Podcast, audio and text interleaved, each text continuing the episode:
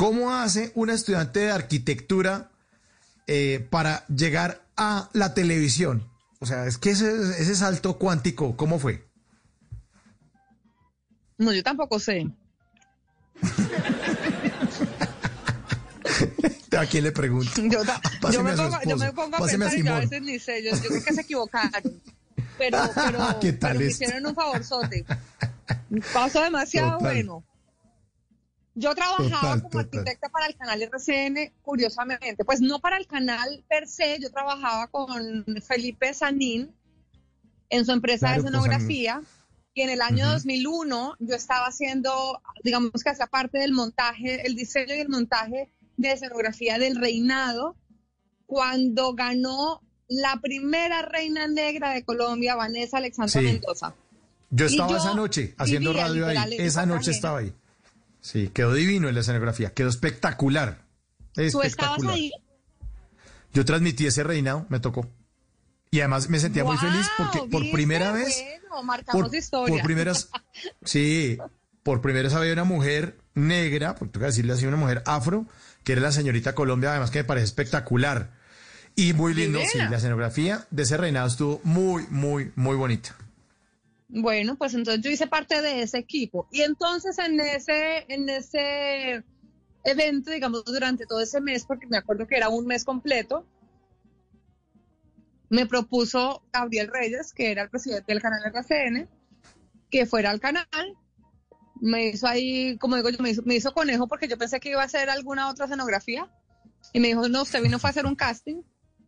Hice un muy mal casting seguramente, pero, eh, pero me dijo, ¿tienes madera? y yo le dije, ok, listo. Y, y a punta, no sé, a prueba y error, eh, he aprendido. Ahí voy. Yo digo que esta, esta vaina nunca se termina de aprender. Es un aprendizaje Sí. constante. Me fascina, lo disfruto, me la gozo. Eh, y hoy en día de verdad lo agradezco demasiado. Siempre digo que, que si ese fue un error de Gabriel Reyes, eh, pues, pues yo lo agradezco. Esos errores también se agradecen. Soy muy agradecidísima con Gabriel porque él fue el que me, el que me dio, digamos, esa primera oportunidad. Y siempre, sea lo que sea, en donde el señor Gabriel Reyes se encuentra, siempre le, siempre le digo gracias, gracias. Y cada vez que me sale algo nuevo, agradecido. así no sea con Sí. él, siempre le digo Ujú. gracias. Aquí estoy por ti. Gracias por haber creído en mí.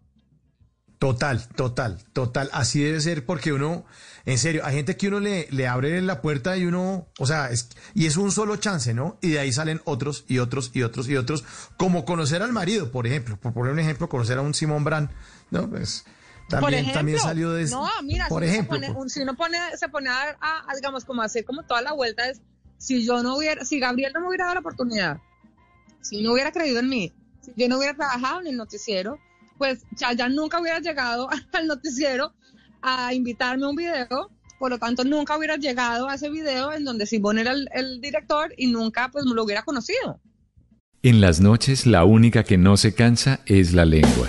Por eso, de lunes a jueves a las 10 de la noche empieza Bla Bla Blue con invitados de lujo. Yo soy Lorna Cepeda. Yo soy Diego Verdaguer. Les habla Consuelo Les habla el Luzardo. chef Jorge Raúl. Hola, soy Carolina Cuervo. Senao, la reina de la música popular. Yo soy Adriana Lucía. Yo soy Tato Devia. Blue, vamos a estar entonces el pote y el Con buena música, con historias que merecen ser contadas, con expertos en esos temas que desde nuestra casa tanto nos inquietan y con las llamadas de los oyentes que quieran hacer parte de este espacio de conversaciones para gente despierta. Bla Bla Blue, de 10 de la noche a 1 de la mañana. Bla Bla Blue, con María Macausla, Simón Hernández y Mauricio Quintero. Bla Bla Blue, porque ahora te escuchamos en la radio.